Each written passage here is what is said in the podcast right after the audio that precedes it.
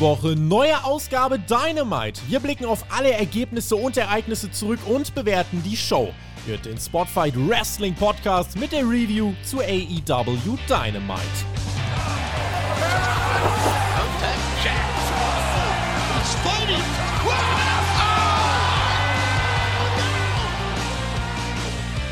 Ich fühle mich ja fast ein bisschen wie 2011, oder? Es ist verrückt. Jede Woche CM Punk, das könnte ganz schön wild werden. Ganz spannend wird natürlich dann auch die Frage, was hat AEW denn mit der Aufmerksamkeit gemacht? Ja, bei dieser vielleicht wichtigsten Dynamite-Ausgabe nach dem Debüt vor knapp zwei Jahren. Wir sprechen drüber und zwar live in der AEW Dynamite Review. Es ist schon wieder Donnerstag und wir sagen äh, Hallihallo an alle auf YouTube, die mit dem Chat dabei sind. Und ihr hört die Dynamite Crew, ihr hört Spotfight. Die Dynamite Crew heißt auch heute wieder Team TJT. TJT! Denn bei mir ist der, ja, mittlerweile können wir sagen, Top 40 Sport-Podcaster Thumbtack Jack. Hallihallo. Yes, ein Dank an all unsere Zuhörer. Wir sind in den Top 40 bei den Spotify-Charts. Das ist ziemlich geil. Das ist ein großer Erfolg. Und ja, war diese Ausgabe von AW Dynamite ein großer Erfolg? Das ist die Frage. Es ist die 99. Episode. Nächste Woche haben wir ein Jubiläum, was irgendwie, glaube ich, gar nicht so richtig gefeiert wird. Nächste Woche ist die Go-Home-Show und diese Woche ist die Show nach dem großen Rampage-Debüt von CM Punk. Hat AW diese Show total gerockt oder oder haben sie die eher in Sand gesetzt? Das ist die große, große Frage, die wir uns stellen. Fettes Dankeschön, wirklich äh, ein Achievement hier oben auch jetzt mitzuspielen. Wir sind quasi vorm FC Bayern, also vorm Rekordmeister und weil wir ja im Wrestling sind, heißt das nach Wrestling-Logo, äh, nach Wrestling-Logik, wir sind eigentlich schon Rekordmeister. Liebe Grüße auch in den Chat an Neko, der einen Euro gespendet hat, an Janja, die zwei Euro äh, gespendet hat. Das sehen wir jetzt noch hier eingeblendet. Ähm, wir müssen noch vorher was anderes klären. Äh, vom Rekordmeister mal eben zum Tippspielmeister, Alex. Der Julian, ja, der ist äh, fast Tippspielmeister auf dem Weg dahin, hat 11 von 12 Punkte geholt beim SummerSlam und er hat uns eine Nachricht überliefert. Die lesen wir hier vor, so wie wir das bei jedem Tippspielgewinner so machen. Teilnehmen kann ja jeder auf Patreon, patreon.com slash Spotfight Podcast und die Nachricht von äh, Tippspielsieger Julian. Der hat geschrieben: Bin eigentlich kein Mann der großen Worte, deshalb würde ich mich einfach gern mal bei euch öffentlich bedanken. Es ist wirklich nicht selbstverständlich, was ihr dann neben euren Hauptberufen auf die Beine stellt, um uns zu unterhalten. Wir sollten uns einfach freuen, dass Wrestling momentan so heiß ist wie lang nicht mehr und uns diesen WWE vs. AW War Mist sparen, auch wenn WWE mein Bevorzug, äh, auch wenn AW mein bevorzugtes Wrestling-Produkt ist, kann ich, und das sollten wir alle wie WWE, äh, kann ich die WWE schätzen für das, was sie ist. Momentan ist nicht die WWE oder AW der Gewinner, sondern wir, die Fans. Freue mich darauf, was die Zukunft im Pro Wrestling mit sich bringt. Hoffentlich tolle Geschichten. Ich bin so heiß auf Punk vs. Darby. Fanboy. Dafür, dass ich kein Mann der großen Worte bin, texte ich mir ordentlich einen ab. Ich beende das Ding hier einfach mal mit den Worten von Tobi, GW, genießt Wrestling und seid lieb zueinander und werdet gefälligst Patreon. Liebe Grüße an Julian. Das hat er uns geschrieben. Wir freuen uns. Danke. Ja, Tobi, das solltest du dir mal hinter die Löffel schreiben, was Patreon er da zu werden. sagt. Ja, nicht nur Patreon zu werden, sondern dass man äh, ein Gewinner ist, wenn man Wrestling-Fan ist aktuell. Ja, du als allbekannter AEW-Fanboy. Bedienen ruhig ja. das Narrativ noch mehr. Herzlichen Glückwunsch. Fanboy.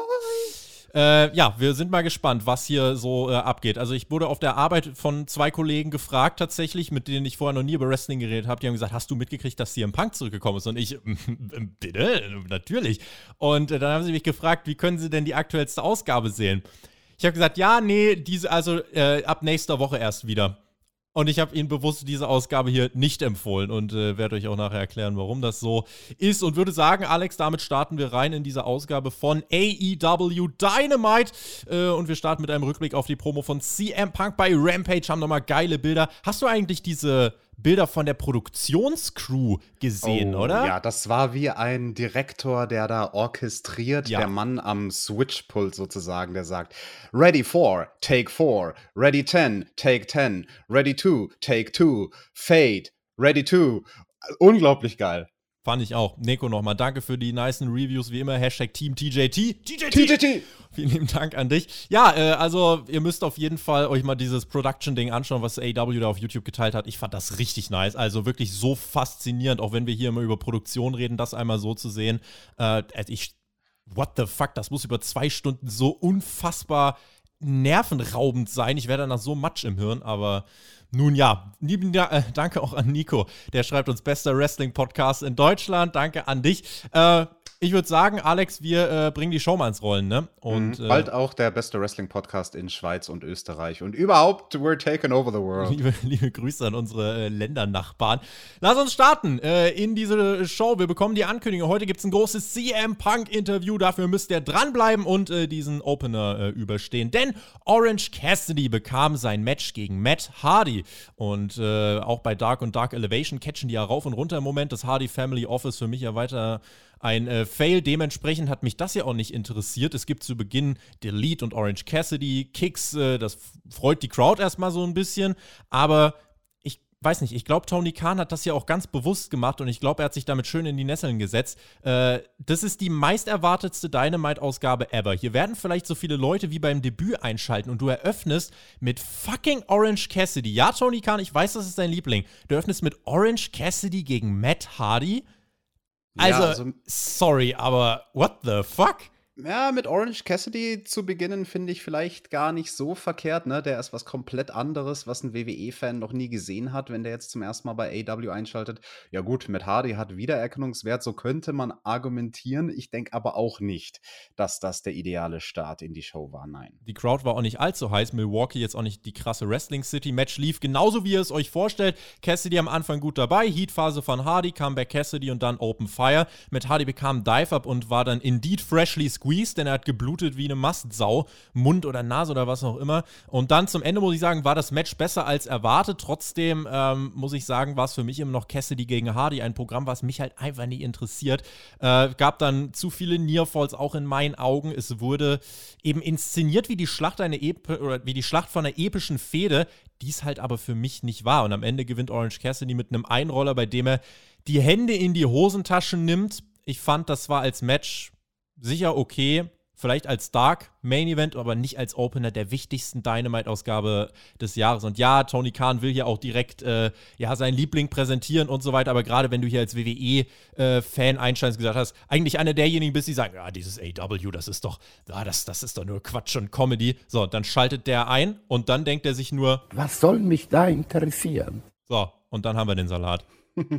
Ja, vielleicht hätten sie lieber FTR in den Opener stellen sollen, aber es ist ein bisschen schwierig, weil der eine gerade noch verletzt ist. Orange Cassidy und Matt Hardy machen stattdessen den Opener. Du hast gesagt, es war quasi wie der Blow-off von einer wilden Fehde. Naja, das war natürlich vor allem durch das Blut und das war ein unfreiwilliges Stilmittel. Ne? Man hat jetzt nicht gesagt, wir präsentieren hier im Opener absichtlich Blut. Das war eine Verletzung, der High Cross Body Chief. Orange Cassidy, der, der springt dem Matt Hardy da einmal voll ins Gesicht. Ins Gesicht! Und Matt blutet dementsprechend. Man hat auch direkt, wenn man ein bisschen Lippen lesen kann, gesehen, wie Matt Hardy flucht und den Ringrichter anpippt. Ah, was für eine verfickte Drecksscheiß ist das hier? Ah, meine Fresse blutet, verdammt nochmal. Das war schon äh, ziemlich krass, aber ja, gut. Ähm, sowas passiert, wenn man live ist. Ja, das war der Opener. Und mehr habe ich eigentlich dazu nicht zu sagen. Finde ich, äh, ist ernüchternd. Das mit den Geldscheinen war doch ganz lustig am Anfang, wo der Matt da, der Big Money Matt, zieht die Geldscheine aus den Taschen. Hast du da nicht ein bisschen geschmunzelt? Was soll mich da interessieren?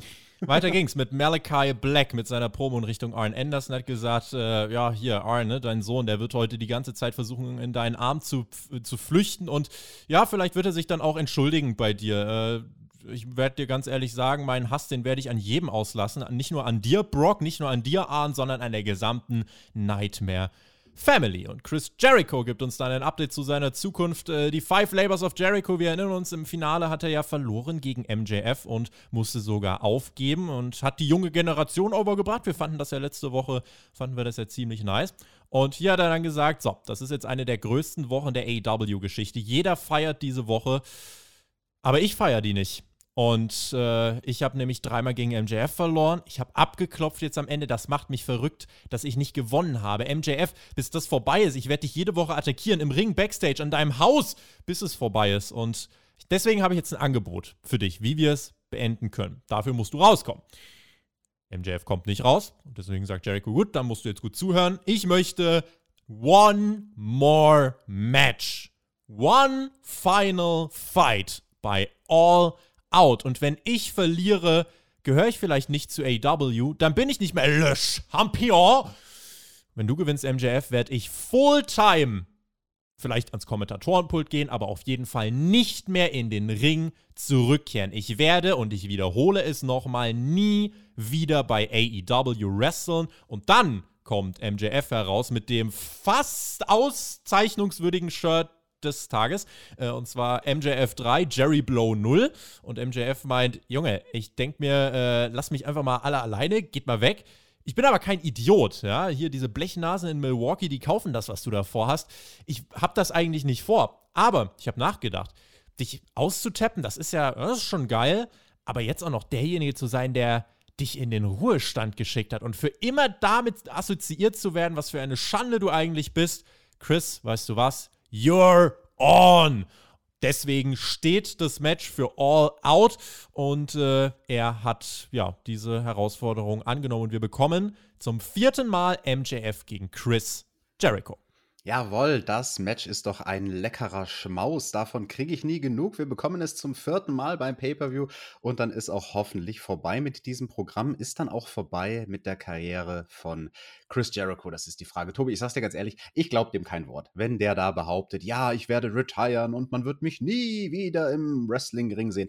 Du, das haben so viele Leute gesagt. Keine Ahnung. Auch, auch ein CM Punk hat gesagt, ich werde nie wieder wrestlen. Und jetzt schau ihn dir an. Jetzt ist er wieder da. Nennen mir einen Wrestler auf diesem Planeten, außer Thumbtack Jack, der im Ruhestand geblieben ist. Ja, da können wir die Props dann nicht raushauen. Du bist der Einzige, der, der sich daran hält. Äh, mal gucken, ob äh, es da irgendwelche Comebacks gibt. Vielleicht steppt ja bald Ric Flair hier durch den, durch den Ring. Ich habe keine Ahnung.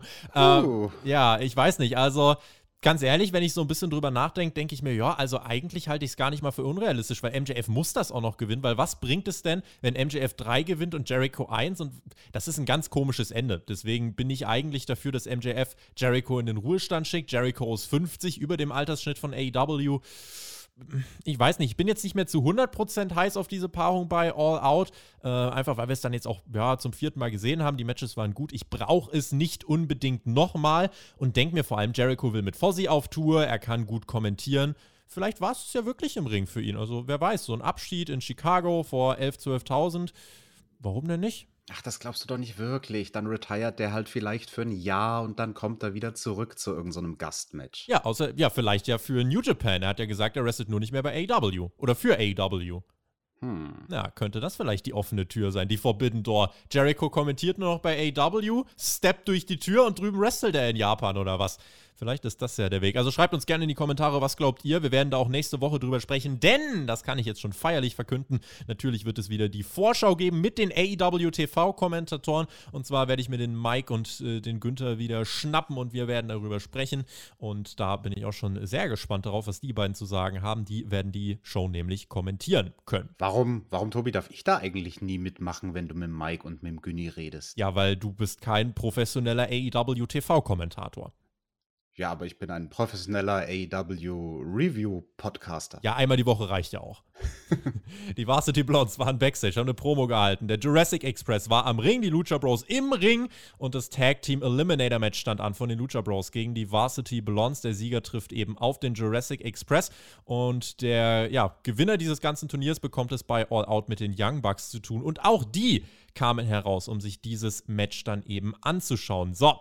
Und dann gab es, ähm, hm, ich weiß nicht, dann gab es Catch erstmal. Das ist ein faktisch korrektes Statement. Die Varsity Blondes äh, haben gut Offensive bekommen, sollten gleichwertig wirken, aber das war ein anderes Match, als es dann zum Beispiel so bei den Young Bucks ist, wenn die äh, versuchen, ihre Gegner overzubringen. Das hier war anders mit den Lucha Bros. Ich fand, äh, es gab so ein paar Momente, sowohl von Brian Pillman als auch von Griff Garrison, wo du gemerkt hast, na, sie sind noch nicht ganz da. Brian Pillman hat mir eigentlich am besten gefallen, als er gesellt hat. Und das hat er hier vor allem dann am Ende gemacht. Äh, er und Griff vorher eben ganz gut dabei. Am Ende aber zwei Superkicks für Pillman, den Assisted Package Piledriver und der Sieg für die Lucha Brothers. Und plötzlich machten sich alle auf den Weg zum Ring. Äh, Alex, Jungle Boy, Luchasaurus, die Elite. Es gibt äh, ja kurz äh, ein Gemenge, weil die die Young Bucks, die wollen so, so eine kleine Auseinandersetzung provozieren, aber das äh, fällt den Faces natürlich auf. Die kicken die Young Bucks ins Nirvana und äh, geben sich dann ganz fair die Hände. Jawohl, das ist ein interessantes Tag Team Match gewesen. Ne? Die Lucha Bros gegen Varsity Blondes. Das war irgendwie weder Fisch noch Fleisch. Mhm. Und ich habe ein paar Notizen mir tatsächlich mal gemacht. Das mache ich selten, aber in dem Fall habe ich mir Notizen gemacht, handschriftlich. Wir sind live in dieser Review. Bitte verzeiht mir, falls ich jetzt über meine Notizen drüber stolper und irgendwas falsch äh, wiedergebe. Die Frage ist, an welchem Team lag das oder woran lag das prinzipiell, dass es hier diese Kommunikationsprobleme gab? Ich glaube, das große Problem war, dass die Varsity Blondes viel zu sehr versucht haben, ein Lucha Bro Match zu worken, anstatt ihrem anstatt dem Match ihren eigenen Stempel aufzudrücken. Das wäre mhm. so viel besser gewesen, das Match, wenn wir weniger Flippy Floppy gesehen hätten und wenn die Varsity Blondes mehr ihre Stärken hätten zeigen können. Und stattdessen haben sie versucht, die Stärken der Lucha Bros zu akzentuieren und haben sich selbst dabei oft scheiße aussehen lassen. Ähm, ein paar spezielle Kritikpunkte für diejenigen, die das Match vielleicht nochmal gucken wollen und so ein bisschen auf, auf Details achten wollen. Ray Phoenix, ich habe mir aufgeschrieben, der ist von der Art und Weise, wie er wrestelt, genau das Gegenteil von dem Stil, den Dynamite Kid und Tiger Mask gerestelt haben. Bei denen, da war das Cruiserweight Wrestling, das sah aus wie ein Wettkampf, als ob zwei Leute gegeneinander agieren. Und bei Phoenix sieht alles, aber auch wirklich alles danach aus, ja, nach einer Kooperation, nach einer Kooperation mit seinem Gegner. Man konnte das am Anfang sehen. Da hat Phoenix diesen Bewegungsablauf gemacht in der Ringecke mit Griffey Boy, wo er so einen ähm, Armbreak macht. Er macht erst einen Salto vorwärts in der Luft, landet mit dem Hintern auf dem Top Rope, mhm. bounce zurück im Rückwärtssalto, versucht einen Armbreak, aber Griffey Boy, der macht sich schwer und sagt, nee, nee, nee, ich bin zu groß für diesen Armbreak, du kriegst mich nicht runter. Und dann wäre der Spot quasi gewesen, dass Griff Garrison ähm, Phoenix vom, vom Boden hochzieht. Und das, das hat er dann mit so einer Leichtigkeit gemacht, weil Phoenix zu sehr mitspringt. Und dadurch lässt er sowohl sich als auch seinen Gegner, als auch diese ganze Veranstaltung, das ganze Match wie eine Zirkusveranstaltung ausschauen. Hat mir gar nicht gefallen. Brian Pillman Jr. hat auch nicht wirklich geglänzt, äh, ganz speziell in der Werbepause, da hat man große, große Schwächen gesehen.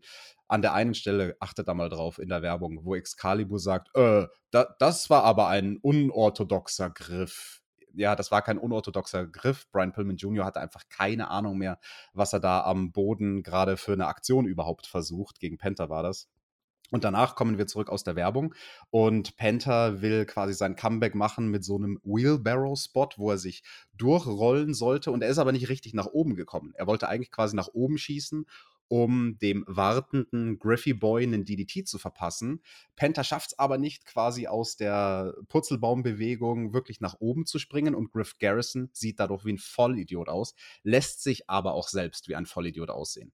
Also das wäre ein Paradebeispiel gewesen, wenn Griff merkt, oh, der Gegner kommt nicht flüssig auf die Beine, um mir den DDT zu verpassen dann muss er ihn cutten. Dann muss er ihn mit irgendwas cutten. Knie an die Brust, Clothesline, Elbow, irgendwas muss er machen. Stattdessen hat Griff Garrison einfach die Pose gehalten. Er stand quasi nach vorne gebeugt da, mit seinem Kopf rausgestreckt, so von wegen, hier ist mein Kopf, verpass mir dein DDT. Los, los, los, mach schon.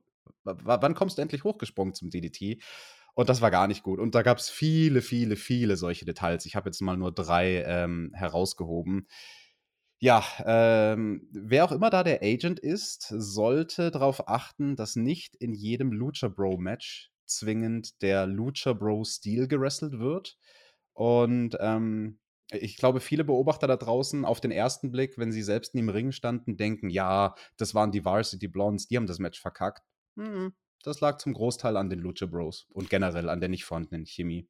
Ray Phoenix habe ich gefeiert tatsächlich. Ray Phoenix war der einzige, den ich in diesem Match richtig nice fand. Äh, insofern, ja. Aber das schaut doch nicht wie Wrestling aus, was der macht. Da siehst du doch bei jeder Aktion, der kooperiert. In dem Fall denke ich mir einfach, ich lehne mich zurück und genieße die Athletik tatsächlich. Also mich stört es nicht. Ich kann nicht sagen, warum es mich nicht stört, aber äh, vielleicht bin ich auch in der Minderheit, keine Ahnung. Aber bei mir ist es bei Ray Phoenix einfach so, dass ich jedes Mal denke, was ein geiler Typ und mir nicht denke, oh, der äh, kooperiert nur deswegen. Ähm, ja, aber natürlich äh, spannend auch verschiedene Sichtweisen zu hören. Äh, Match einfach nicht herausragend und äh, ich habe einfach, also für mich habe ich festgestellt, Griff Garrison vielleicht der grünste im Ring und äh, generell auch dieser Act mit den Varsity Blondes, das ist zwar ja ganz schön, auch angelehnt an Hollywood Blondes und so weiter, aber es, ich glaube, der Act ist ein bisschen zu retro. Es hat auch gerade jemand im Chat geschrieben. Ich glaube, dass äh, ja vielleicht eine Sache langfristig wird Brian Pillman da eh derjenige sein, der vom Charisma der äh, Bright Star ist im Vergleich zu Griff Garrison, aber da ja, schauen wir mal, dass die aus dem Turnier ausgeschieden sind. Äh, nehmen wir so hin, die Lucha Bros dann am Freitag bei Rampage gegen den Jurassic Express.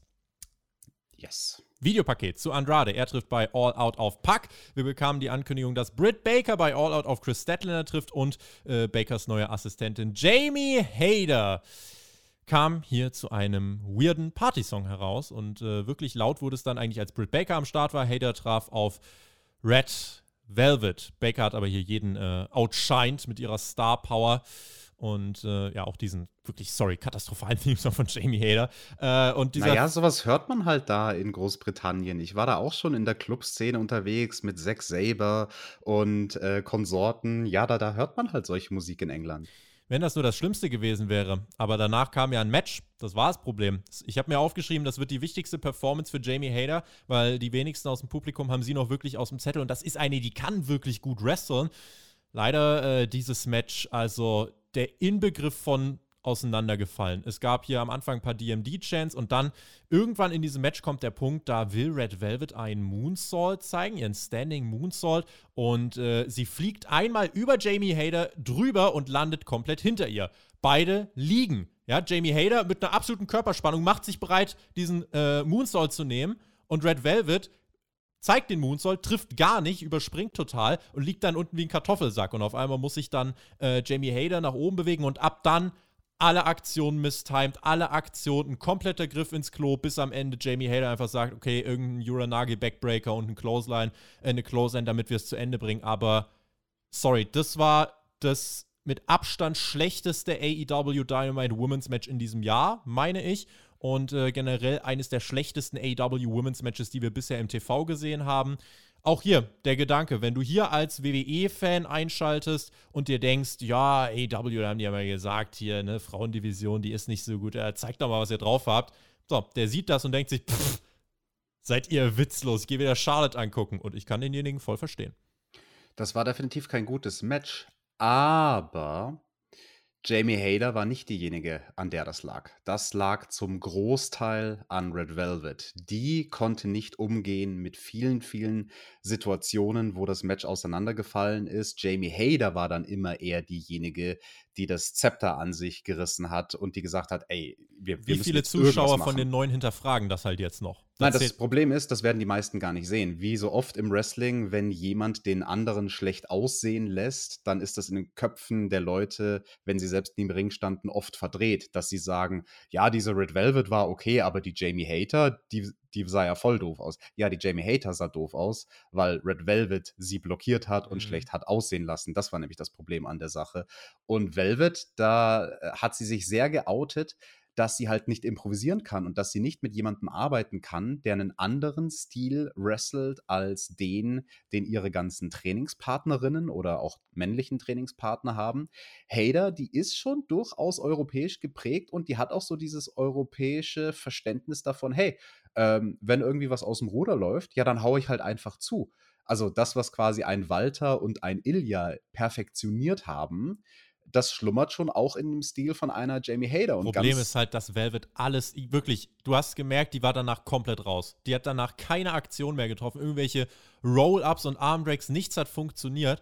Und dadurch hat auch das Publikum, die Leute haben einfach nicht mehr hingeguckt und damit war das Match einfach gelaufen. Ja, aber äh, am Schluss, da hat man es gut gesehen. Also als da Velvet die letzten zwei Aktionen abgekriegt hat von Jamie Hader, da war auch viel echter Frust von Jamie Hader dabei, wo sie gesagt hat, ey, weißt du was, ich, ich sorry, ich muss dich jetzt weghauen, weil du das Match auseinanderfallen lässt. Also Velvet, die hat sich hier gar nicht mit Ruhm bekleckert. Bito nach dem Match, Chris Statlander macht den Save, attackiert Britt Baker, die verzieht sich aber schnell aus dem Ring, posiert mit dem Titelgurt, die gute Frau Statlander ja, also schade. Gerade vor dem Hintergrund äh, sehr wichtige Dynamite-Ausgabe, dass ausgerechnet jetzt diese im Aufstieg, sich im Aufstieg befindende Women's Division so hier präsentiert wird, dass Red Velvet, bei der wir auch eigentlich sagen, die hat Potenzial, die hat sich verbessert, dass die dann jetzt hier so ein, äh, ja, so ein Griff ins Klo landet. Es tut mir leid für sie. Also es soll überhaupt nicht so klingen, dass hier die soll aufhören mit Wrestling oder so. Nein, gar nicht. Aber es ist halt einfach super, super schade, äh, weil das Bild, was jetzt hier abgegeben wurde von AEW's Women's Division, ähm, ist eigentlich nicht das, was wir in den letzten Monaten gesehen haben. Die Dark Order war Backstage und die meinten, wir stehen zusammen, ja, am Arsch. Es gab nämlich ein paar Spannungen. Äh, ein Teil der Gruppe will ja immer noch dem Hangman helfen. Alex Reynolds und John Silver haben hier zum Beispiel, äh, ja, dann auch einfach gesagt, nee, komm, wir gehen, weil Evil Uno hat zu Alex Reynolds gesagt, ja, du stehst eh die ganze Zeit hier im Schatten von, von John Silver. Und äh, das hat die dann richtig abgefuckt, weil es ist einfach so ein Leiden, eine leidenschaftliche Auseinandersetzung. Unbedingt soll dem Hangman geholfen werden. Die haben, äh, da haben zum Beispiel Silver und Reynolds gesagt, ja, wegen euch ist er nicht mehr da. Evil Uno ist dann sofort getriggert davon, dem brennen die Sicherungen durch.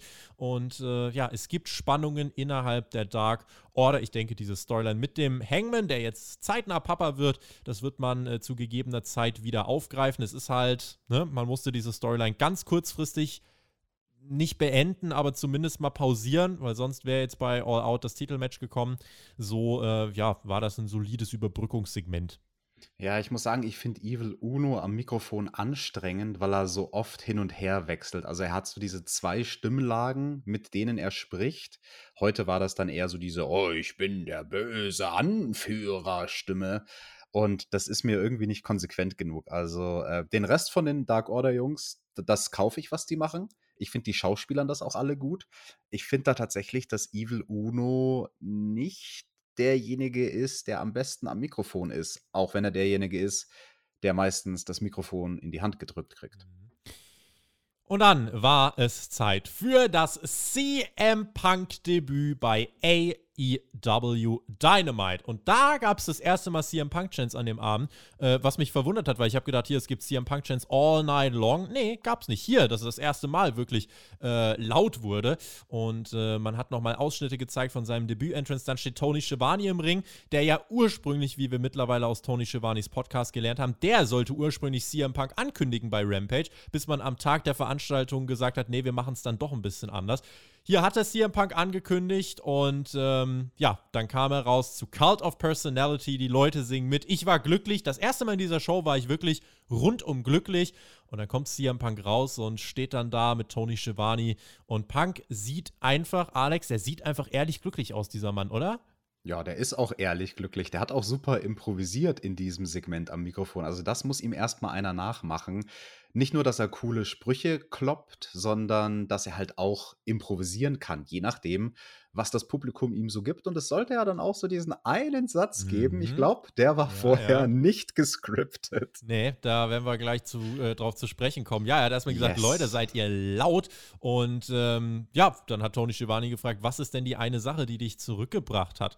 Und äh, laut CM Punk Chance, der Typ ist absolut over, seine Promos, äh, hast du gerade schon gesagt, er ist einfach richtig gut. Und Punk antwortet, ja, es sind Leute wie Darby Allen, es sind äh, Leute wie Penta, wie Phoenix, wie Brian Pillman Jr., wie der Jungle Boy. Diese jungen Namen, aber einer steht eben ganz oben und das ist Darby Allen. Dann sehen wir einen Shot auf ein Kind im Publikum, was dieses Facepaint hat. Bei jeder AEW-Show hat irgendein Kind Darby Allen Facepaint, also das ist auch schon, äh, finde ich, ein Zeichen auf jeden Fall. Fanboy. Und dann hat, äh, ja, hat Punk gesagt, Darby, ich sehe dich, du bist reckless. Lieben Dank an Nico, der gönnt uns einen Euro und äh, dann hat CM Punk eben Darby Allen richtig, richtig overgebracht. Und er hat gesagt, Darby, wenn ich dich sehe, denke ich mir, kann CM Punk da mithalten? Ist CM Punk noch der Best in the World? Braucht es CM Punk überhaupt noch? Wenn dem ist, dann muss ich bei All Out anfangen, dich zu besiegen. Darby, wenn ich 15 wäre, du wärst mein Lieblingswrestler. Du passt nicht ins Schema, du siehst nicht aus wie ein Pro-Wrestler, bist nicht der Größte, nicht der Breitste, nicht der Stärkste. Aber Junge, du hast verdammt nochmal Herz da poppt die Crowd und es gibt Yes-Chance und Punk muss dann lächeln und droppt einen Spruch, der so wohl tatsächlich nicht geplant war.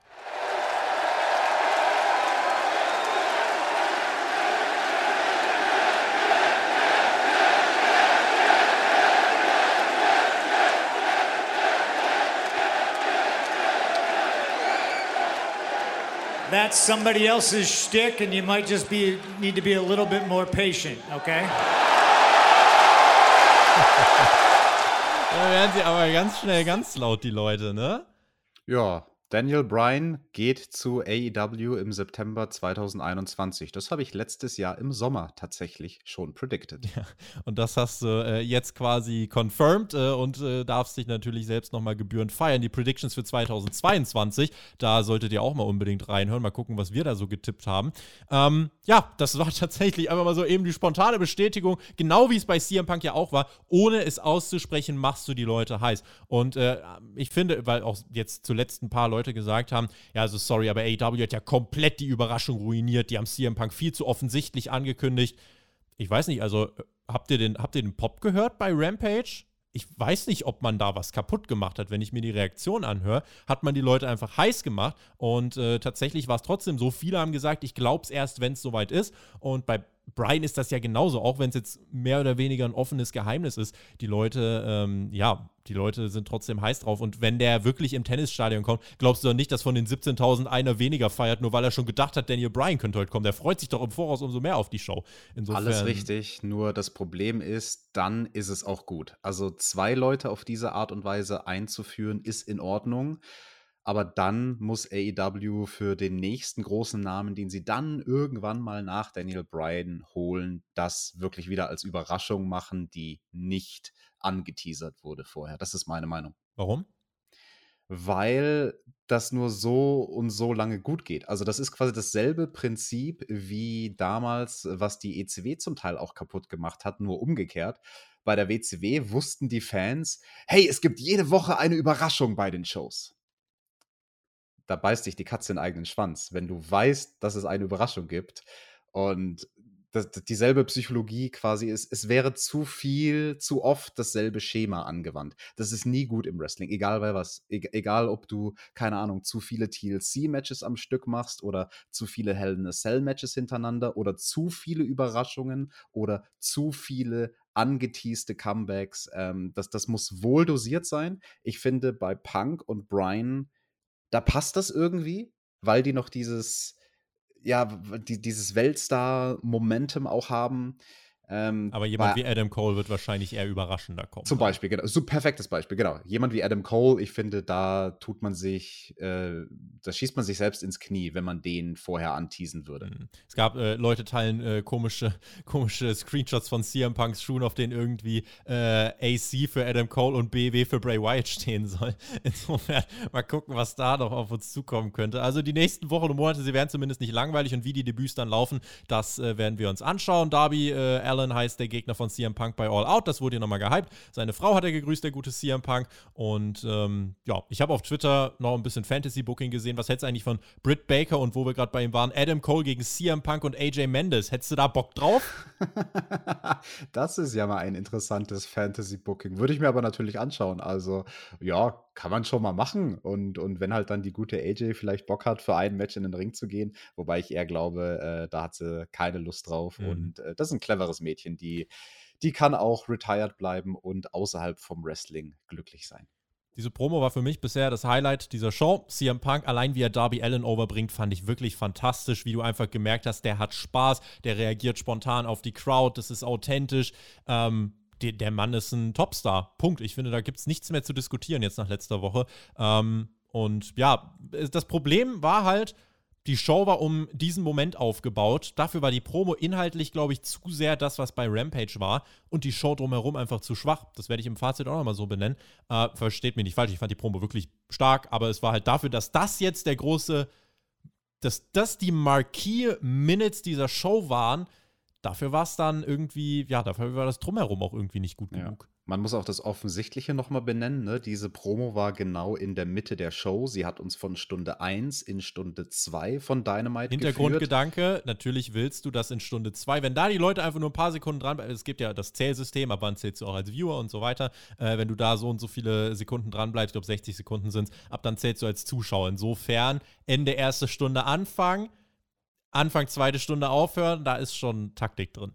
Ja, und man wollte sich natürlich nicht wiederholen und das machen, was man bei Rampage gebracht hat, Punk direkt zu Beginn der Show zu bringen. Aber ja, ich habe auch die große Sorge, das werden wir im Fazit nochmal benennen, dass das, was davor und danach passiert ist, Leute vergrault haben könnte. Gerade schreibt der Lärchen noch im Chat, ist euch aufgefallen, äh, dieser Shoot an die WWE, dass Punk zwischen den Röhren rausgehen wollte, weil bei der WWE der Entrance immer relativ mittig ist. Ich glaube, das war kein Shoot, ich glaube, das Nee. war einfach legit Desorientierung. Ja, das glaube ich auch. Also nicht zu viel hineininterpretieren. Das war einfach der echte Mensch, der Phil, der gerade nicht wusste, äh, Moment, warte, muss ich aus dem Heel-Tunnel, Face-Tunnel, warte. Oder gehe ich einfach durch die Mitte. Miro hielt eine Promo in Richtung Eddie Kingston, hat gesagt, Bring me the Mad King before I burn this place to the ground. Ist das eine Seth Rollins-Anspielung? Nein, ist es nicht. Äh, könnte mal eine Sache sein für All Out vielleicht. Hätte ich Bock drauf. Eddie Kingston, der war dann auch da und traf im nächsten Match mit John Moxley und Darby Allen auf die Wingman. Und Darby Allen war over, gerade wenn ich CM Punk gerade nochmal overgebracht hat, dann jubeln die Leute. So, und äh, nach Darby war es auch Zeit, und da hat das Publikum natürlich auch Bock drauf, für.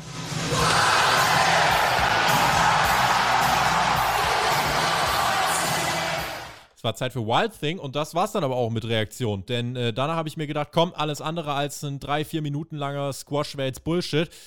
Es ging fast zehn Minuten. Und nochmal, sorry, aber bei dieser Dynamite-Show will ich doch, dass AEW flext. Ich will, dass sie mit den Muskeln spielen. Ich will zeigen, was sie für krassen Stuff haben. Ich will nicht, äh, bei allem Respekt, ich will nicht JD Drake, Ryan Nemeth und Cesar Benoni oder wie man mir auf Twitter geschrieben hat, Cesars Banani.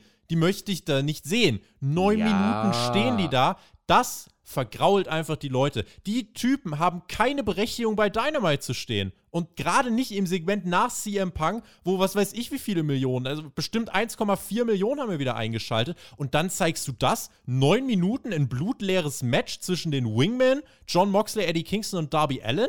Sorry, aber da, also gerade wenn du am TV das guckst, das gibt, du, du schaltest hier um. Wa warum sollst du dir das länger anschauen? Ja, Tobi, du hast doch den wichtigsten Mann hier übersehen, der stand außerhalb vom Ring, nämlich Peter Avalon. Da hattest du doch deine Star Power. Mir ist nicht zum Spaßen zumute. Ja, ähm, ich stimme dir zu in dem, was du gesagt hast. Vor allem JD Drake, der ist nicht ready. Der hat auch irgendwie einen komischen Look. Der sieht irgendwie aus wie, keine Ahnung, der Sohn von Roadkill. Chickens, kennt den noch einer aus der ECW. Und ja, der Bruder von Dolph Ziggler, der war auch dabei und der Cesar Benoni. Und nee, also ich sehe das genauso wie du. Die Fallobst-Wrestler, die Dark Elevation-Leute, die brauchst du nicht bei dieser Ausgabe von Dynamite bringen. Das Roster ist ja dicht genug dass du diese komplette Episode hättest voll ballern müssen mit Leuten, die bereits over sind.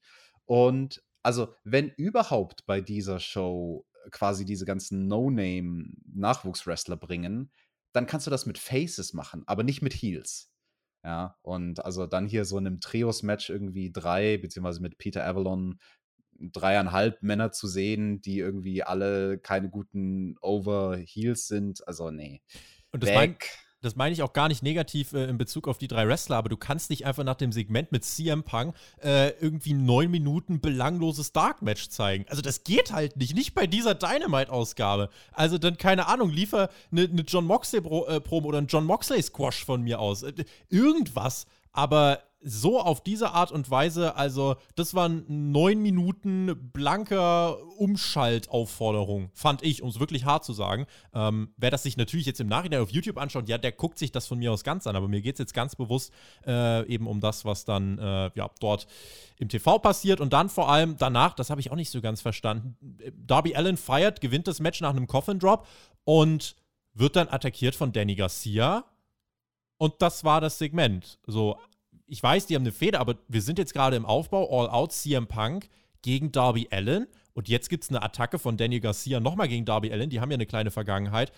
Das wirkte für mich auch fehl am Platz. Hätte ich auch nicht so gebuckt. Ja, also vor allem für den Zuschauer, den man ja versucht zu gewinnen bei dieser, äh, bei dieser Episode von Dynamite. Ein Zuschauer, der vielleicht noch nie AEW geguckt hat und jetzt wegen CM Punk zum ersten Mal reinschaltet. Dann so viele Charaktere zu bringen, die alle noch nicht etabliert sind und halt dann, wie in einem Fall von einem Garcia, auch leider nach nichts aussehen. Ne? Das ist ein guter Mann im Ring, vom technischen Handwerk her. Aber der sieht halt nicht aus wie ein Star. Noch nicht. Das war die Damit- Show für Jim Cornette-Fans, ja, ja. Ja, also da müssen noch ein paar Jahre vergehen. Und, aber ich fand es lustig, wie Garcia von dem Ringrichter Bryce Ramsburg verjagt wurde, so sehr, dass Garcia dann rückwärts zwischen den Seilen durchgepurzelt ist und Bryce Ramsburg ist ihm auch noch auf die Rampe gefolgt und hat gesagt: Jetzt raus hier, verpiss dich, du hast hier nichts verloren. Bei All Out gibt es die Casino Battle Royale der Frauen. Ty Conti war im Interview bei Alex Marves. Bunny kam raus, machte Conti ein Angebot, dem HFO beizutreten. Conti zerriss den Vertrag. Sie prügelten sich. Zu Ty Contis Gesichtsausdrücken muss ich leider etwas sagen und auch nichts Positives. Die sind zu unsubtil achtet da nochmal drauf bei diesem Segment. Die ganzen Reaction-Shots. die Leute dieses Segment nochmal angucken. Ja, weil man da sehr, in, sehr detailliert sehen kann, woran es bei ihr hapert und worin sie nicht gut ist. Und man sieht da vor allem sehr die Signatur vom WWE Performance Center, wo dieses dieses schlechte Overacting auch irgendwie den Leuten nicht immer erfolgreich ausgetrieben wird oder vielleicht manchmal sogar gefördert wird. Und also sie hat halt so viele reaktionäre Gesichtsausdrücke, die dann im Sekundentakt wechseln. Also sie hatte innerhalb von, keine Ahnung, wie lange hat Bunny geredet? Vielleicht 15 Sekunden. Und in den 15 Sekunden hatte Tai Conti zwölf verschiedene Gesichtsausdrücke, die quasi im Sekundentakt gewechselt sind. Und das war so cheesy und schlecht geschauspielert. Also schlimmer als jedes, keine Ahnung, deutsche Hartz IV TV. Und dann kam unser World Champion heraus. Der ist zum Glück besser als deutsches Hartz IV TV. Das war das zweite Mal nach CM Punk, dass ich bei dieser Show Big Time Feeling hatte, aber dann ging es noch in die Werbung. Und da kamen wir wieder mit einem Videopaket, nämlich zu FTA. Äh, Santana und Ortiz, FTA, die werden nochmal ein Match bestreiten, aber so wie das hier klang bei Dex und äh, Cash, die Verletzung, die schien ja so schwerwiegend zu sein, die Nerven funktionieren noch nicht. Das Tag Team hätte auseinanderbrechen können, aber für ein letztes Match raufen sie sich nochmal zusammen und wollen sich rächen und das gibt es dann nächste Woche bei Dynamite. Äh, diese Fehde ist durch diesen ja, Fleischentriss ist sie nochmal ähm, ja, ein bisschen heißer geworden. Ich muss aber trotzdem sagen, da steckt jetzt nicht so ganz viel Feuer für mich drin irgendwie. Und vor allem muss dann auch endlich mal was passieren. Also eigentlich, wenn Santana und Ortiz das Ding gewinnen, dann geht es halt nochmal eigentlich ins, ins dritte Match. So, weiß ich nicht, ob ich das brauche. Ja, das mit dem Nervenschaden ist schon nicht ohne, aber also es gibt Wrestler, die mit solchen Nervenschäden wresteln und auch dauerhaft. Also ich denke da im Independent-Bereich zum Beispiel in der Deathmatch-Szene an G-Raver, dessen Nerven sind so kaputt in der einen Hand, dass er seinen Real-Life-Job als Tätowierer nicht mehr ausüben kann Boah. seit über einem Jahr oder seit eineinhalb Jahren, aber er wrestelt halt trotzdem noch. Also Zähne zusammenbeißen für ein Match kann er schon machen mit der Verletzung, aber danach würde ich mir wirklich wünschen, dass er sich schont und das Ding richtig ausheilen lässt und wenn es halt operiert werden muss, ein paar Mal, dann soll er es operieren lassen, weil also Nervenschaden in der Hand, ah, eigentlich will ich das Match nicht sehen, muss ich sagen. Zurück im Ring, Don Callis übernahm. Wir schalteten äh, Christian Cage äh, aus letzte Woche und bei All Out werden wir ihn auch ausschalten. Und dann kommt Christian Cage heraus. Dann sagen wir nochmal ein Videopaket. Äh, ein ehemaliger Promoter, äh, Tony Condello, IWA-Promoter, äh, ja, hat die Geschichte erzählt, wie Don Callis damals Christian Cage für sein erstes TV-Match gebucht hat und danach wieder gefeuert hat. Das war an sich erstmal ein ganz cooler äh, Background und da hat Christian Cage nochmal bestätigt. Und deswegen sage ich zu dir, Callis, du bist ein Müllmensch. Und Kenny hat dann gesagt, das geht doch nach hinten los hier. Callis sprach dann wieder über alle Promoter, die Christian ja eh immer nur in der zweiten Reihe eingesetzt haben, genauso wie er. Billy Graham, Bill Watts, äh, äh, Eddie Graham, Bill Watts, Vince McMahon, ja. Und dann war Christian ganz schön aufgebracht, hat gegen Kenny geshootet und Kenny meinte nur, You think you know me? You Think You Know Me und natürlich alle Fans gepoppt, weil sie den Edge-Theme im, im äh, Ohr hatten. Herrliche Shots. Und Callis wurde dann sauer, hat sein Jackett ausgezogen, hat gesagt, was du bei All Out rausfindest, Kenny äh, bzw. Christian, das weiß ich seit 25 Jahren. Du bist eben nur Second Best. Ich hätte gedacht, er sagt jetzt noch B-Plus-Player, um die Anspielung perfekt zu machen. Dann gab es einen Brawl von Christian und Kenny. Brandon Cutler sprüht Christian aber was ins Gesicht, es gibt den Beatdown, bis auf einmal der Save kommt dann von Frankie Kazarian, dem Elite Hunter. Schöner Hintergrund, den kennst du aber halt auch nur. Also das mit dem Elite Hunter weißt du, wenn du die letzten Wochen zugeschaut hast, dass Christian und äh, Frankie Kazarian eine Verbindung haben, weil sie sich von Impact kennen, weil sie ihr erstes Match bei Dynamite gegeneinander hatten. Weißt du nur als Zuschauer, der schon länger dabei ist. Äh, ansonsten denkst du dir als neuer Zuschauer, mh, was haben die jetzt miteinander zu tun? Ähm, ja, solides Segment, nicht mehr, nicht weniger. Ja, ich möchte das Wichtigste an diesem Segment nochmal overbringen. Hast du gesehen, wie zielgenau Brandon Cutler mit seiner Sprühdose dem Christian ins Gesicht gesprüht hat? Ins Gesicht, ausgezeichnet gesprüht, ja. Hervorragend gesprüht, oder? Er hat sogar noch weiter gesprüht, als Callis dann Christians Kopf komplett eingewickelt hatte ins Jackett und Brandon Cutler die ganze Zeit mit seiner Sprühdose. Da musste ich schon lachen. Auch die Zeile von Kenny war lustig mit dem You think you know me? Und eine schöne Anspielung an das Theme von Edge. Dann hatten wir im Anschluss eine Promo von John Moxley. Er sprach über Kojima Satoshi. Von dem hat er nämlich als einziger Post bekommen nach seiner Aufforderung. Der alte Mann hat scheinbar einen Todeswunsch, deswegen steppt er durch die Forbidden Door. Am 5. September bei All Out wird John Moxley die Japan-Legende öffentlich enthaupten. Ja, das kann er versuchen. Man kann auch hier hinterfragen, war das die schlauste Art und Weise, in dieser wichtigen Dynamite-Ausgabe Moxley zu etablieren, ne? Weil also viele Leute, die von WWE jetzt vielleicht neugierig mal bei Dynamite reingeschaut haben, sagen dann, oh, guck mal, da ist ja der Dean. Den kenne ich noch von The Shield. Ach cool, der ist jetzt hier. Was macht der denn bei diesem AEW? Äh, ah, okay, der fordert irgendeinen Japaner heraus, den man auch gar nicht sieht und von dem ich noch nie gehört habe denkt sich der Zuschauer, wie gesagt, der eventuell von WWE jetzt mal rübergesappt hat ja, da hätte man mit Moxley auch mehr machen können in dieser Ausgabe. Und der Zuschauer denkt sich, Moxley hat einen neuen Theme-Song mit Wild Think, wie wir es vorhin gehört haben. Aber mehr hat John Moxley. Also tatsächlich, das war keine Show, die John Moxley als Topstar geshowcased hat. Nee, fand gar ich. nicht. Also das er sah voll aus. Also, wenn du mit den Augen diese Show geguckt hast, quasi frische Augen, du hast noch nie AW geguckt, dann würdest du denken, Moxley ist irgendwie ein totaler Mitläufer irgendwo so in der oberen Undercard oder in der unteren Midcard. Ja, so jetzt vielleicht nicht. Ja, also, es ist immer noch ein Paket, aber aber zumindest ist er jetzt nicht der einer der gefeaturten Topstars. So, so auf jeden Fall. Und dann ging diese Dynamite-Ausgabe weiter und es war wirklich, das, das hat wehgetan. Deswegen, ich will auch das Rating gar nicht sehen, weil das wird mir im Herzen wehtun. Der Gun Club kam heraus, um auf Cutie Marshall, Nick Comorodo und Aaron Solo zu treffen. Die Factory, ich meine es nicht böse. Warum ist das bei Dynamite? Paul White kommentierte das Ganze und dann gab es wirklich einfach straight out of Raw, es gibt eine Ablenkung von Paul White, dann wird Cutie eingerollt von Colton Gunn und das ist jetzt dann der Aufbau für das Match. So. Ja. Also, das ist halt, äh, ja, da poppt hier direkt bei mir eine Kalenderbenachrichtigung auf. Das, äh, die hat aber ein schönes Geräusch gemacht. Ich habe keine schönen Geräusche gemacht, als ich das hier gesehen habe, weil auch hier. Ja, wir wissen, was Cutie gegen, äh, gegen Paul White beim Pay wird. Es wird eine kurze Zermetzelung.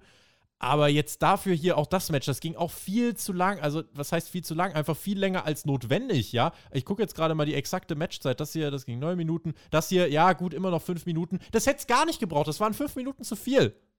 Ja, und straight out of Raw war auch Jim Ross am Kommentar. Der ist da einmal äh, fast über seine Zunge gestolpert und hätte fast The Big Show gesagt, als er so meinte von wegen, ja, er, Cutie Marshall, er wurde abgelenkt von The Paul White ja, dann können wir ja auf jeden Fall froh sein, denn Jim Ross hat sich ja schon größere Fauxpas geleistet. WWE Dynamite. Das hatten wir dann heute. heute hatten wir das ja zum Glück dann noch nicht. Dann hätten sich WWE-Fans vielleicht ganz zu Hause gefühlt. Äh, ja, machen wir den Haken daran. Dan Lambert.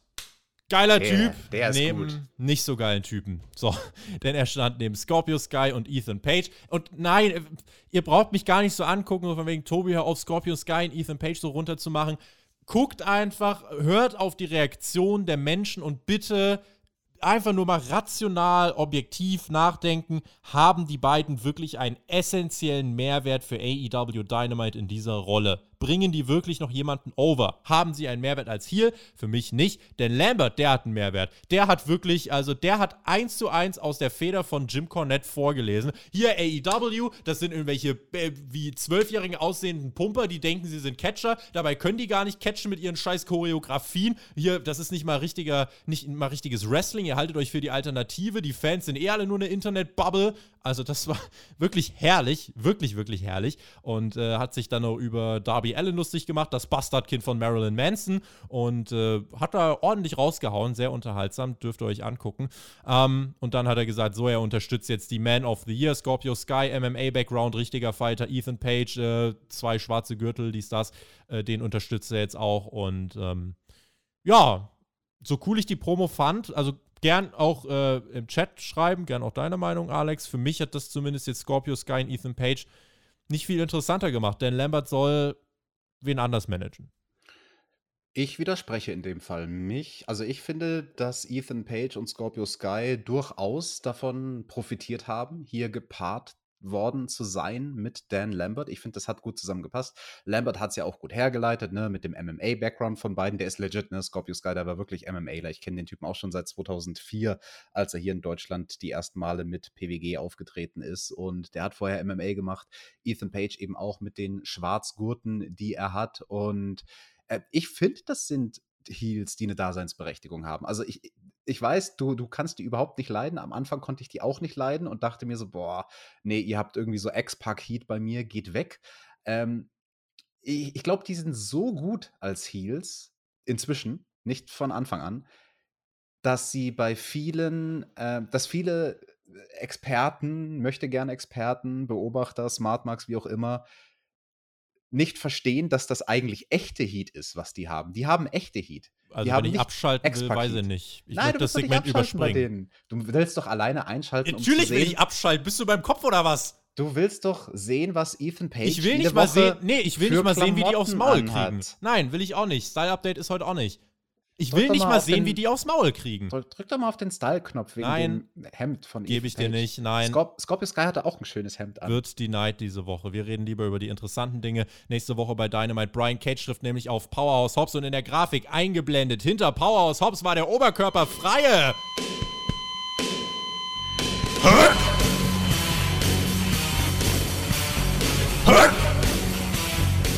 Das war das dritte Mal Big Time Feeling bei Dynamite. Zudem kommende Woche Orange Cassidy gegen Jack Evans mit Matt Hardy am Ring. Sorry Leute, hört auf mit dieser Fehde, ganz einfach. Und äh, ja, keiner will sehen. Außerdem FTR gegen Santana und Ortiz nächste Woche. Äh, vor All Out äh, bin ich mal gespannt. Außerdem Interview von Jim Ross und Chris Jericho. Tony Schiavone interviewt äh, MJF. Erstmal keine Ankündigung, Alex, für CM Punk.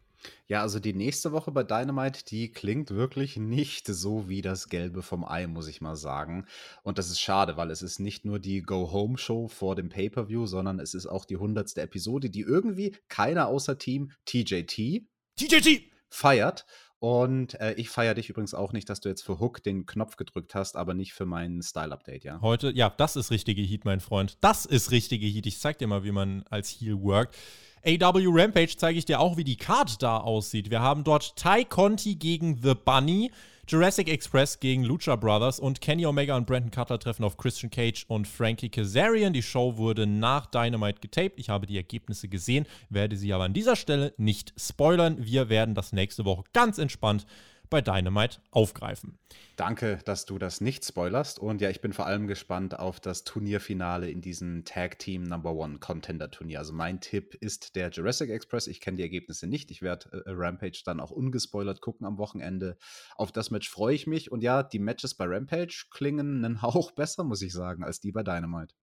Bei All Out haben wir außerdem Pac gegen Andrade El Idolo, Britt Baker gegen Chris Statlander, CM Punk gegen Darby Allen, dann der Final Fight von MJF gegen Chris Jericho sowie Kenny Omega gegen Christian Cage. Also die Card sieht zumindest immer besser aus, da muss man auch sagen Big Time. Ich werde aber in der äh, Preview dann auch noch ein bisschen drüber sprechen, äh, dass das trotzdem so diese eine wirkliche Long-Term-Storyline, ja, MJF Jericho, okay, aber ich glaube, diese richtig Big-Time-Storyline, Hangman gegen Kenny, hätte dieser Card gut getan. Da kann AW jetzt nichts dafür, dass Hangman halt Papa wird, ist halt so und ist auch äh, gut so. Aber ähm, ja, ansonsten trotzdem eine Card, das, äh, dieser Pay-Per-View wird groß. Das, äh, denke ich, äh, kann man äh, mit Fug und Recht behaupten.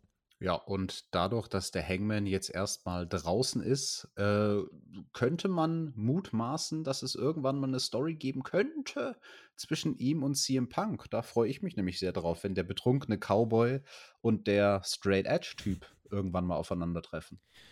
Malachi Black traf im Main Event auf Brock Anderson. Vorher wurde nochmal Arn interviewt und meinte, jeder weiß, der kriegt die Hucke voll, der Junge, aber er ist engstirnig. Er ist halt ein Anderson. Er kann auch mal einstecken. Wir sind jetzt drin, kommen nicht mehr raus und wir gehen zusammen durch diese, ja, vielleicht dunkle Stunde.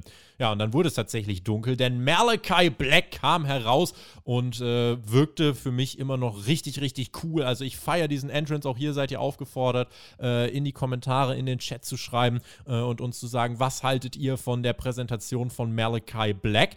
Brock Anderson kam dann auch raus, stürzte sich direkt auf Black und versuchte äh, da irgendwas zu richten, aber Black direkt mit einem Knee-Strike. Und dann gab es eine Aktion in diesem Match, äh, da war Brock Anderson auf dem Weg in die Ringecke und Malachi Black hat noch einen Schlag quasi nachgesetzt und äh, Brock war aber schon auf dem äh, äh, Weg nach unten und es gab diesen Knee-Strike, der ihn dann, glaube ich, komplett am Kopf getroffen hat, der ihn wirklich auch dann einen Cut verpasst hat. Also ein legit, wirklich harter Strike, der einfach komplett gegen die Rübe ging.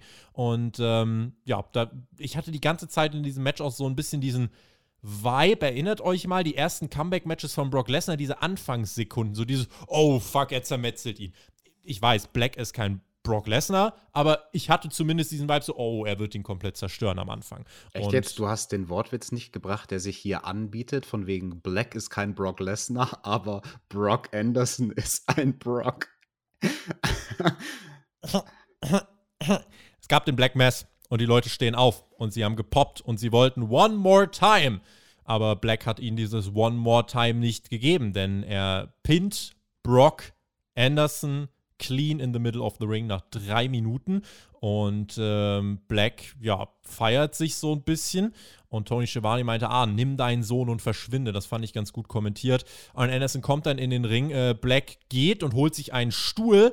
Arn kann ihn davon überzeugen, werft den Stuhl weg. Dann kommt der Black Mass. Aber Arns Arm ist zu stark, denn der Black Mass wird mit dem Ellenbogen gekontert. Und dann hat Black trotzdem nochmal einen Black Mass gezeigt gegen Anderson. Und ich dachte, okay, gut. Ja, nachdem er dem Arn in die Eier getreten hat. Nachdem er dem Arn den Low Blow verpasst hat, es sollte halt, die Leute sollten Black ausbuhen. Haben sie dann hier auch gemacht. Das, hat, das war schon relativ smart gebuckt dann letzten Endes. Aber äh, genau, Low Blow, dann der Black Mass. Und auf einmal ertönt irgendeine Musik. Ich dachte, hä, was ist denn jetzt los? Und dann kommt als wirklich als letztes im Main Event von AEW Dynamite gibt es den Entrance von Lee Johnson. Stopp, ich will direkt reingrätschen, weil wäre der Rest der Show nicht so verbuckt gewesen, dann wäre das okay gewesen. Ich bin noch dann, nicht fertig. Dann wäre das ein okayes Finish gewesen. Und was dann kommt, ist ganz große Grütze, denn Lee Johnson kommt heraus und Alistair Black flüchtet.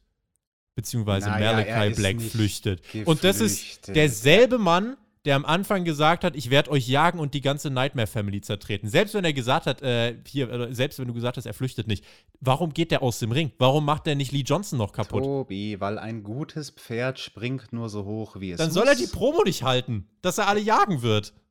Ja, er, er wollte nicht jagen, Nee, er wollte der- seinen Sieg feiern. Nein, du kannst mir nicht mit ne, du kannst mir nicht straight ins Gesicht sagen, dass du das ernst meinst. Äh, Schauen wir mal, wie das der Charakter von Tommy erklären wird oder nicht erklären wird in den nächsten Wochen. Da bin ich tatsächlich gespannt drauf. Äh, ich ich glaube aber trotzdem, also man, man kann es durch seinen Charakter irgendwie erklären, warum er da einen strategischen Rückzieher macht. Also ich glaube, ich glaube, das soll uns zeigen, quasi, was Malachi Black für ein Stratege ist. Meine große Angst ist, ähm, dass Tommy da einen zu multidimensionalen Charakter zeigen möchte, der zu tricky zu begreifen sein wird. Und das hier könnte ein Indiz dafür sein. Also, dass er sich jetzt quasi austobt und die Art Charakter spielt, die er mit Alistair Black bei WWE gerne machen wollte, aber nie so richtig konsequent machen durfte. Eben auch mit solchen Facetten. Warum geht so ein Heel, der alle kaputt hauen kann, warum geht der einfach aus dem Ring und, und Kaputt hauen will. Er sagt es, dass er die jagen wird. Jeden. Ja, schauen wir mal. Dann singen wir schon. Damit endete Dynamite. Und äh, AP schreibt gerade in den Chat, Tobi äh, sagt in einem Jahr, erinnert ihr euch noch, wie wir damals das, äh, wie das damals so genial eingeleitet worden ist? Äh, naja, nein. Also, also ich glaube, das hier, diese Storyline, die wird dann eh irgendwann enden. Ähm, es wird Cody dann zurückkommen und dann wird Malachi Black andere Dinge machen, aber ich glaube, ich werde nicht in ein paar Wochen sagen, gut, dass er sich hier zurückgezogen hat. Äh, wenn ich falsch liege, dann werde ich das natürlich zugeben, denn ich bin ein Mann meiner Worte und äh, halte mich daran. Und wenn ich falsch liege, dann liege ich falsch. Kommt auch mal vor. Womit ich nicht falsch liege, ist, bin ich überzeugt von, dass diese Ausgabe von AEW viel zu belanglos war. Zu einem ungünstigeren Zeitpunkt hätte diese Dynamite-Show nicht kommen können. Es war die wichtigste Dynamite-Show für mich seit dem Debüt 2019 und zeitgleich, Alex, für mich die es war keine Katastrophenshow, versteht mich nicht falsch, aber gemessen an den Vorwochen, du solltest ja auch kein komplettes Special raushauen, aber einfach ein bisschen flexen, einfach ein bisschen die Stars showcasen, das hat man nicht gemacht und deswegen war das äh, die mit Abstand schwächste Ausgabe der letzten Monate. Das Wort, was ich in den Mund nehmen würde, um diese Ausgabe von Dynamite zu beschreiben, ist unterdurchschnittlich und das meine ich genauso wie das Wort eigentlich, also das, was die Bedeutung des Wortes ist, unter dem Durchschnitt. Ich, ich sage nicht, dass das grottenschlecht war, aber es war unterdurchschnittlich. Es war nicht das Niveau, was semi-gute Dynamite-Ausgaben sonst haben, sondern ja, wir haben vorhin auch in den Chat gefragt, direkt zu Beginn der Review, wie viele Punkte die Leute denn dieser Ausgabe geben würden. Und das war alles so im Mittelfeld. Also das höchste waren vielleicht mal, dass jemand gesagt hat, sechs bis sieben, aber die meisten waren so bei fünf oder sechs Sternen für die Ausgabe. Du, ich würde auch sagen, also jeder, der irgendwie zwischen vier und sechs Sterne oder Punkte, wie auch immer, von zehn für diese Ausgabe von Dynamite gibt, äh, liegt relativ richtig. Das war zu schwach dafür, dass man jetzt das erste Mal CM Punk bei Dynamite präsentiert hat und das ist schade. Und äh, Tobi, vielleicht die interessantere Frage, die wir jetzt stellen sollten. Warum hat das Tony Khan denn so gebuckt, diese Show, mit so unglaublich vielen Nachwuchswrestlern, die noch nicht so richtig ready und auch noch nicht so richtig etabliert sind? Kann ich dir nicht sagen. Ich glaube, Orange Cassidy hat er am Anfang rausgeschickt, weil er Cassidy großartig findet und was er sich danach gedacht hat, wollte er vielleicht einfach, ja, eine liebe Geste. Hier, CM Punk trägt die Show und dann können wir einfach ein bisschen, äh, ja, neun Minuten zeigen, dass selbst die Leute von Dark Elevation bei Dynamite auftreten können. Ja, können sie, aber ist dann halt scheiße. Insofern, ähm, ne, es ist halt, es ist auch gar nicht mal so, dass AEW keine Shows zum Durchatmen haben soll. Ich verlange nicht, dass sie jede Woche eine absolute Top-Show steht. Absolut nicht.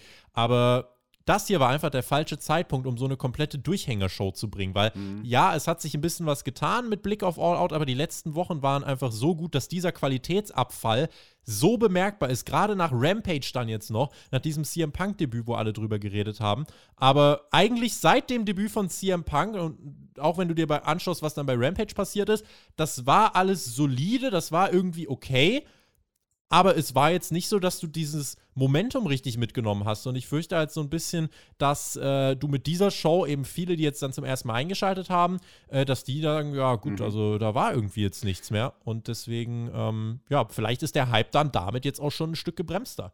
Dazu möchte ich einen Denkanstoß bringen, denn der Henrik Larsen hat uns hier im Live-Chat was sehr, sehr Interessantes geschrieben, nämlich, man muss auch sagen, eine Dynamite-Episode, die sechs von zehn Punkten kriegt, wird den meisten immer noch besser vorkommen als eine typische Raw-Episode. Ja, natürlich. Das ist also, auch kein Vergleich. Ja, doch, aber das muss man miteinander vergleichen, Dynamite. Kannst du nicht miteinander Raw. vergleichen. Raw und Dynamite miteinander zu vergleichen ist äh, Äpfel und äh, Aprikosen ja, ich kann also nicht die beiden Main-Shows der beiden größten US-amerikanischen Wrestling-Ligen und der beiden einzigen im Mainstream miteinander vergleichen. Also das ist Quatsch. Natürlich kannst du es miteinander vergleichen. Und das ist der Vergleich, den dieses Publikum machen wird, was man versucht hat anzusprechen, neues Publikum zu gewinnen, was über CM Punk zu AW gebracht wird. Ja, das ist interessant. Also, ich, ich, ich weiß nicht. Also, da tue ich mir jetzt sehr, sehr schwer, muss ich ganz ehrlich sagen, mich in den Kopf von so einem Zuschauer hineinzuversetzen, ob der dann sagt, ach ja, das war jetzt nicht großartig, aber es war immerhin noch besser als Raw. Ja, dann hoffe ich, dass solche Zuschauer dranbleiben, wenn mal wieder eine wirklich gute Ausgabe von Dynamite kommt. Wenn ich dann vor allem noch lese, dass der diesjährige MVP und NBA-Sieger Giannis Antetokounmpo am Start war, ja, Riesenstar in den USA gerade, den hat man dann einfach für Rampage verbraten. Ja, da hat man den rausgehauen, wo ich mir gedacht habe, warum zeigt ihr den bitte nicht bei Dynamite? Warum flext ihr nicht? Warum zeigt ihr nicht, bei euch sind die Stars, bei euch sind die Big-Time-Player? Das finde ich, hätte man viel eher machen können. Äh, hat man so viele Gelegenheiten ausgelassen zu zeigen, dass man wirklich die Big League ist.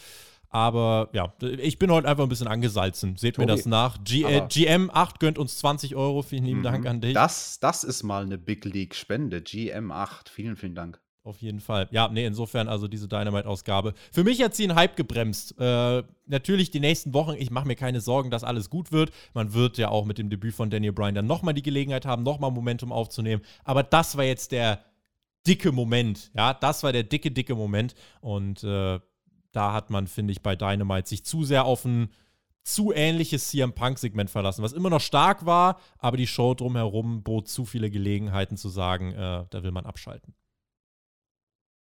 So, und damit haben wir den Punkt an Dynamite gesetzt. Das war Dynamite 99. Nächste Woche, Alex, dann übrigens Dynamite 100 in dieser Folge erwähnt von AW 0,0 Mal. Ich habe mitgezählt. Ja, dafür sind ja wir da. Wir sind die Buchführer über alles und jeden bei AW Dynamite.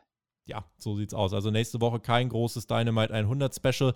Äh, wer davon ausgeht, dass da also was Großes kommt, der wird enttäuscht. Dynamite wird im Oktober jeweils äh, ein Jubiläum feiern, aber eben jetzt nicht äh, zu dieser 100. Folge. In diesem Sinne, ne, würde ich sagen, machen wir den Deckel drauf in dieser Dynamite-Ausgabe, wo viel Potenzial liegen gelassen wurde. Eine solide Ausgabe für Dynamite, mir eben hier deutlich zu wenig.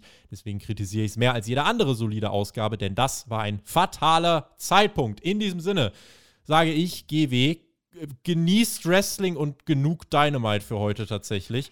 Und äh, der Alex schickt euch jetzt nach Hause. Denkt dran, am äh, Sonntag gibt es auch wieder Hauptkampf mit also so fucking vielen Themen. Das ist echt eine Frechheit eigentlich. Äh, ihr könnt natürlich abstimmen, patreon.com slash spotfight podcast.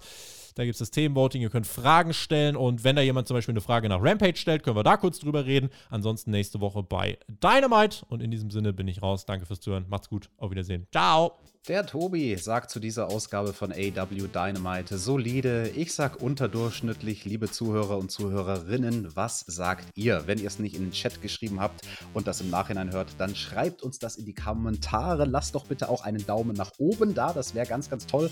Und wir hören uns nächste Woche wieder bei Dynamite Team TJT. TJT.